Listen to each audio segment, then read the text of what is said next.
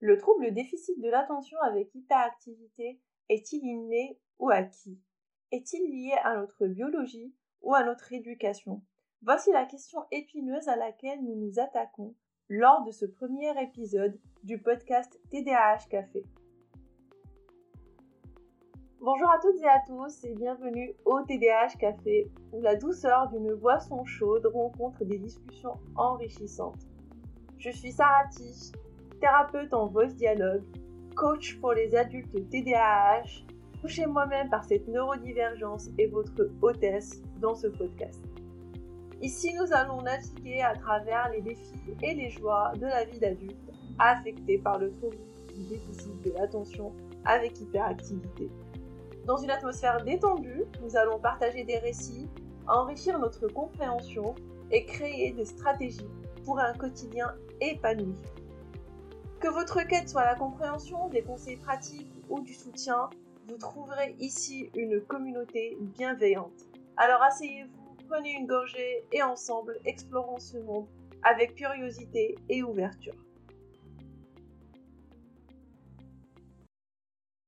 J'espère que tu es bien installé pour casser les mythes sur le TDAH. Pour définir ce trouble, je vais reprendre des définitions officielles que je vais essayer de simplifier. J'ai pris celle du DSM5, c'est un peu le grand manuel de référence des troubles mentaux, qui nous dit que le TDAH, c'est quand l'inattention ou l'hyperactivité impulsivité se pointe et bouscule un peu trop notre quotidien. Et quand je dis un peu trop, c'est quand ça dépasse ce qu'on attend communément en tant que société de l'âge de la personne. Une deuxième définition, celle de la CIM10, un autre gros livre de référence international sur les maladies mentales. Il parle du TDAH comme une espèce de trio dynamique, inattention, hyperactivité et impulsivité, en mode amplifié par rapport à ce qui serait habituel pour notre âge. Ce trio doit avoir un impact sur au moins deux aspects de la vie, école, travail, maison, pour qu'on puisse dire que c'est un TDAH. Aujourd'hui, si cela ne se manifeste pas dans deux contextes différents, on ne peut pas poser un diagnostic du trouble du déficit de l'attention avec hyperactivité. Si on regarde de près ces deux définitions, on remarque qu'elles se rejoignent en grande partie. Elles mettent toutes les deux en avant des comportements d'inattention, d'hyperactivité et d'impulsivité, toujours en les comparant à ce qui est normalement attendu pour l'âge de la personne concernée. La CIM10 rajoute une condition supplémentaire sur le fait que ces comportements doivent impacter deux domaines différents dans la vie de l'individu pour parler d'un trouble déficit de l'attention avec hyperactivité. Ces définitions sont pas mal critiquées par les professionnels et nous allons voir pourquoi. Mais avant cela, explorons le cerveau à travers le prisme de la neurologie. Des études comme celles publiées dans le magazine de Lancet nous montrent clairement que le cerveau des personnes avec un TDAH fonctionne de manière unique. Tout d'abord, il existe des différences de fonctionnement au niveau du cortex frontal.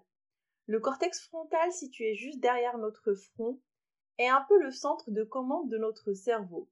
Il s'occupe de tout ce qui est planification, prise de décision, résolution de problèmes et contrôle des impulsions. Chez les personnes avec un TDAH, des études montrent que cette partie du cerveau est moins développée ou moins active. Cela peut entraîner des difficultés dans la gestion de l'attention, la régulation des émotions et le contrôle des impulsions. Ensuite, nous allons nous intéresser à deux autres facteurs clés dans le cerveau, à savoir la dopamine et la noradrénaline.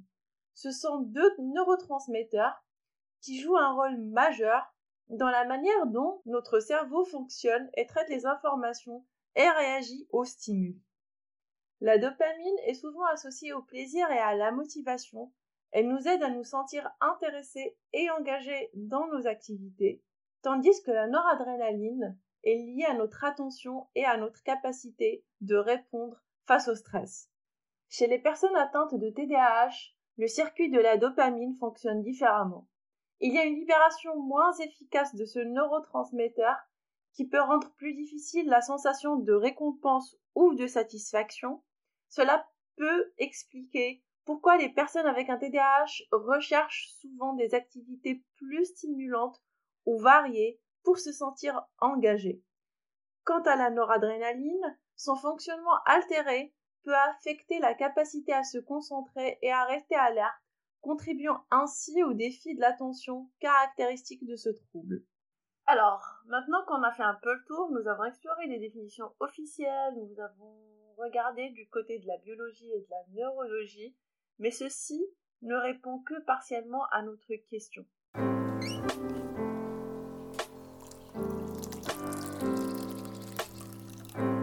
Donc, dans notre quête de compréhension de ce qu'est le TDAH et du côté inné et de son côté acquis, il est essentiel de s'armer de diverses perspectives. Et là, je suis particulièrement contente de partager avec vous une vision qui ouvre de nouveaux horizons. J'accueille dans notre discussion un invité de marque, bien qu'il ne soit pas là en chair et en os, mais d'une manière virtuelle, le docteur Gabor Maté, à travers son ouvrage Scattered Minds, qui malheureusement n'est pas encore traduit en français. Donc je vous laisse l'imaginer tranquillement assis à notre table de café, prêt à partager ses connaissances avec bienveillance. Qui est le docteur Maté pour ceux qui ne le connaissent pas? C'est un peu le sage de la famille du TDAH. C'est un médecin renommé, il porte à la fois la casquette du professionnel de santé, mais aussi du patient et de père de trois enfants TDAH. Il élargit notre regard sur ce trouble en y tissant un lien avec les traumas, les addictions et les émotions. Bref, tout ce qui constitue la richesse de l'expérience humaine. Et selon lui, L'idée que le TDAH soit strictement génétique est à réévaluer. Il n'existe pas de gène ou de groupe de gènes spécifiques ou responsables du TDAH. Si on fait un parallèle avec les addictions, nous avons un taux d'hérédité qui est élevé, mais il n'existe aucun gène ou groupe de gènes responsable des addictions. Cependant, si on revient au TDAH, il peut être considéré comme héréditaire, ce qui signifie que certains traits biologiques et facteurs de vulnérabilité peuvent se transmettre de génération en génération. Et donc la biologie du cerveau peut rendre un individu beaucoup plus enclin à développer le TDAH. Mais que ce potentiel se développe ou non dépend fortement de l'environnement dans lequel il grandit.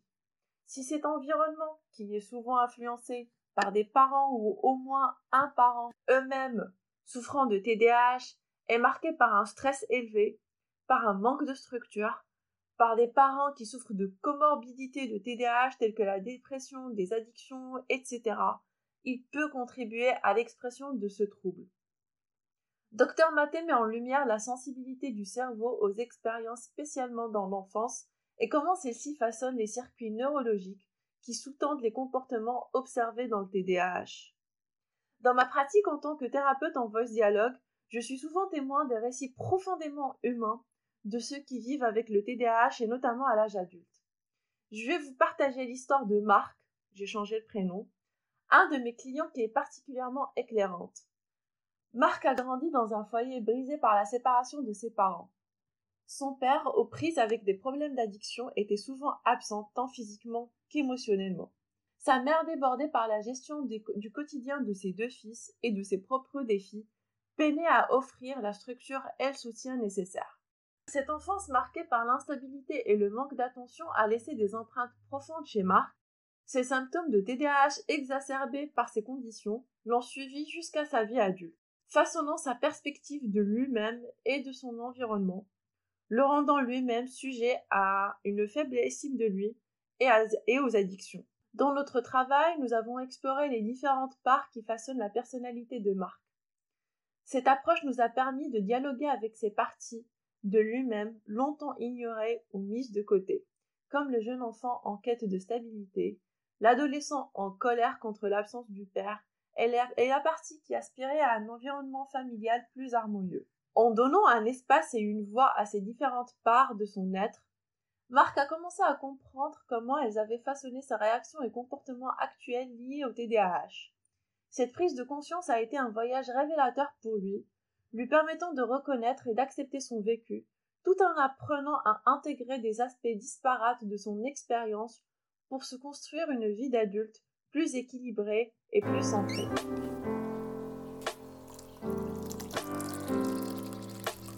Pour la deuxième partie de cet épisode, nous allons répondre à la question suivante, ou alors essayer de ramener des éclaircissements à toute personne qui se pose la question est-ce que j'ai un TDAH ou est-ce que c'est juste j'ai juste un problème de concentration Pour y voir plus clair, nous allons plonger ensemble dans le monde intérieur d'une personne avec TDAH. Je vais reprendre cet exemple que je trouve très parlant. Imaginez une pièce avec mille téléviseurs, chacun affichant quelque chose de différent. Maintenant, essayez de vous concentrer sur un seul téléviseur sans vous laisser distraire par l'image et le son des autres. C'est un peu ça, le TDAH. On peut dire que le premier symptôme commun à toute personne souffrant de TDAH est le déficit de l'attention ou les problèmes de concentration. Le signe révélateur du TDAH, c'est souvent cette difficulté à trier les chaînes qui sollicitent notre attention. Mais attention, les idées reçues ont la vie dure. Ce n'est pas tant un souci de concentration qu'un défi d'attention volontaire.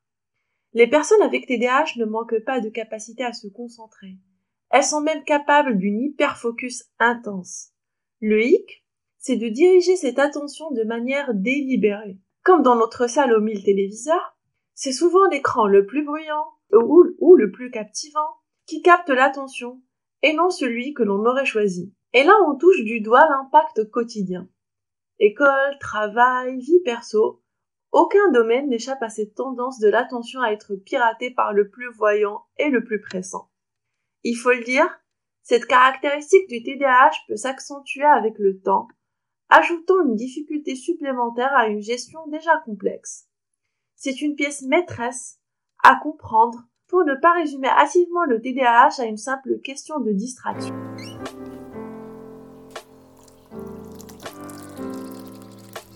Le deuxième symptôme, l'hyperactivité. La plus grande découverte de cette année, c'est l'hyperactivité interne et l'hyperactivité externe.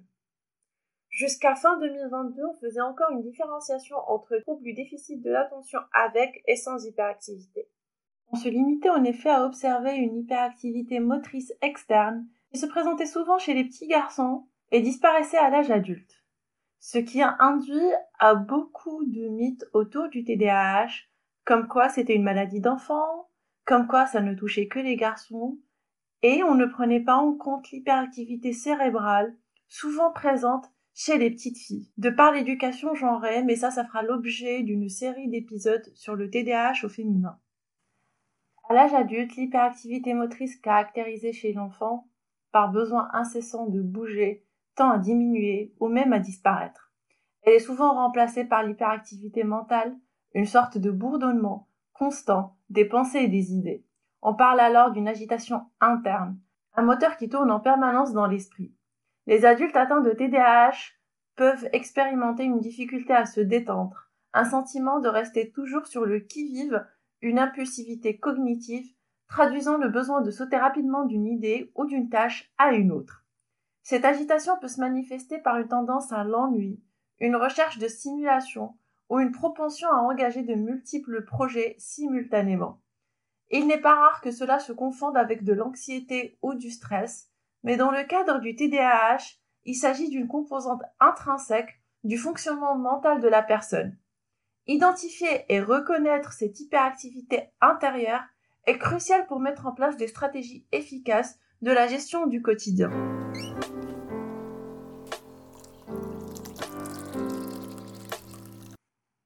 troisième pilier du trouble du déficit d'attention avec hyperactivité, qui pour le coup n'est pas observé chez tout le monde ou du moins de la même manière et qui lui diminue avec l'âge, est l'impulsivité. L'impulsivité n'est pas un trait systématique chez toutes les personnes adultes atteintes de TDAH. L'impulsivité peut se traduire différemment par rapport à l'enfance. Au lieu de réactions physiques soudaines, elle peut se manifester par des décisions prises hâtivement, sans considération suffisante des conséquences.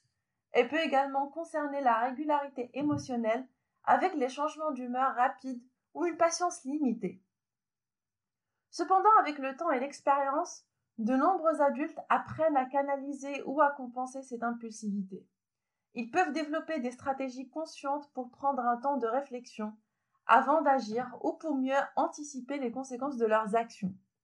Parfois, cela peut se transformer en une capacité à prendre des décisions rapidement, ce qui est une qualité appréciée dans, certaines circonstances, notamment au milieu professionnel. Dans notre exploration, il est essentiel de reconnaître que derrière les comportements et les symptômes visibles, ceux que nous avons décrits, se cache souvent une réalité plus douloureuse et une souffrance émotionnelle plus profonde. Nous allons revenir à notre invité virtuel. Dans sa critique des définitions médicales actuelles, nous rappelle que nous ne devrions pas nous limiter à observer le TDAH simplement à travers un prisme comportemental. Il nous dit le DSM-5 définit le TDAH par ses caractéristiques extérieures et non par sa signification émotionnelle dans la vie des personnes.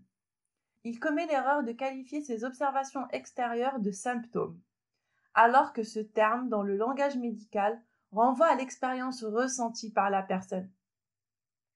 Les observations extérieures sont des signes. Un mal de tête est un symptôme.